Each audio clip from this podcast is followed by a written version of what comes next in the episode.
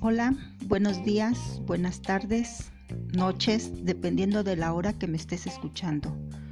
Este podcast es el número 2 de Habítate, en donde hablaremos temas que nos lleven a la reflexión y a la práctica para conocernos internamente a sí mismos cada vez más. Soy Leticia Brito, quien te da la bienvenida a este programa de Habítate, dándote una sugerencia. Los temas que escuches, trata de escucharlos para ti. Absorbe lo que creas que te pueda servir después de elegir con qué te quedas de lo aquí tratado.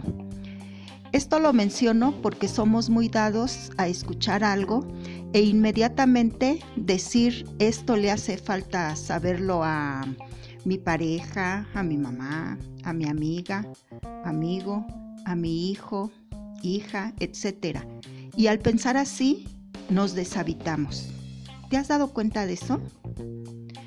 Esto me hace recordar una reflexión llamada Sábanas Sucias, donde una mañana una mujer que atisba por la ventana y dirigiéndose a su esposo, exclama, ¿Qué sábanas tan sucias cuelga la vecina en el tendedero? Quizás necesite un jabón nuevo. Ojalá pudiera ayudarla a lavar las sábanas. El esposo la miró sin decir palabra alguna. Cada dos o tres días la mujer repetía su discurso, viendo a través de la ventana, juzgando cómo tendía la ropa su vecina. Al mes, la mujer se sorprendió al ver a la vecina tender las sábanas blancas como nuevas, inmaculadas, y le dijo a su marido, mira, al fin aprendió a lavar su ropa. ¿Le enseñaría a otra vecina? El esposo respondió, no, para nada. Hoy me he levantado bien temprano y lavé los vidrios de nuestra casa.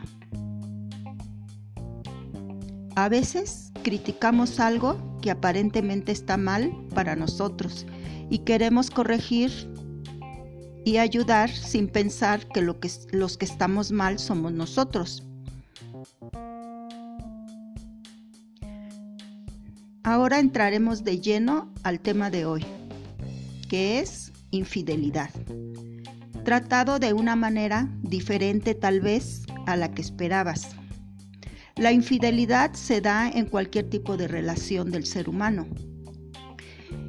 ¿Y cuáles son algunos de los pensamientos que nos vienen a la cabeza cuando una persona nos es infiel? Aquí algunos a manera de ejemplo.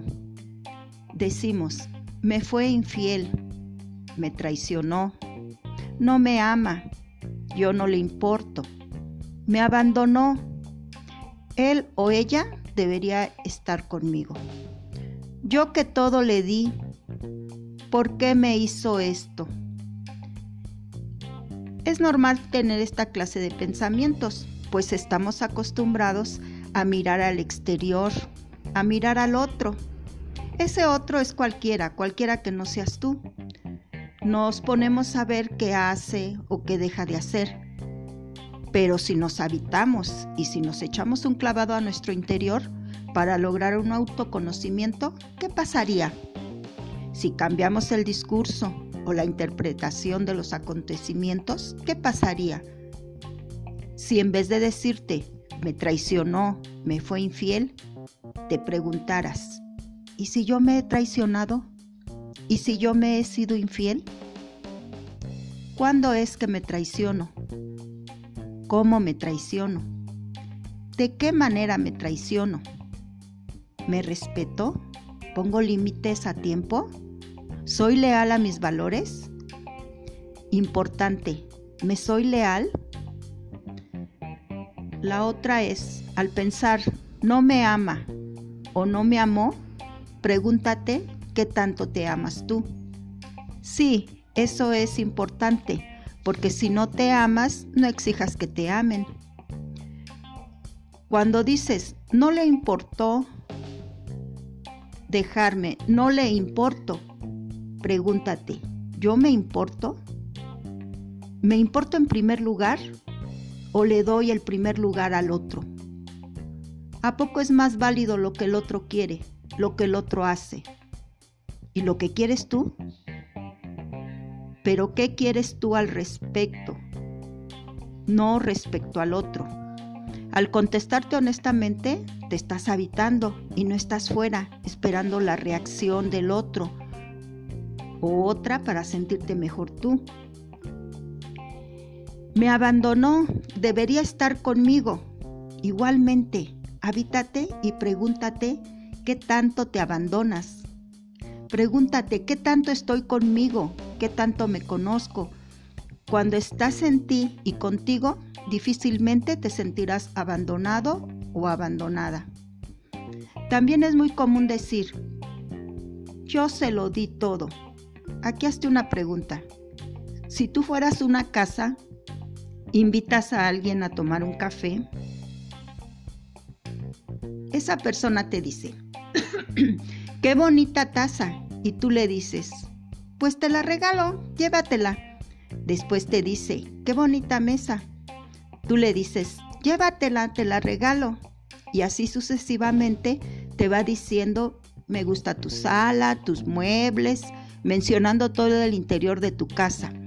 Y tú sigues respondiendo, pues si te gustó, si te agrada, llévate todo, quiero que seas feliz. Cuando esta persona sale, cuando se va, ¿cómo queda tu casa? ¿Cómo te quedas tú? Claro, vacío, con un sentimiento de minusvalía. Ahora pregúntate, ¿es correcto dar todo sin medida?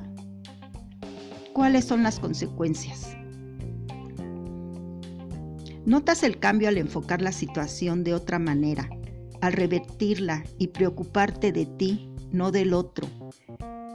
¿Qué pasa si te das prioridad, si buscas tu bienestar?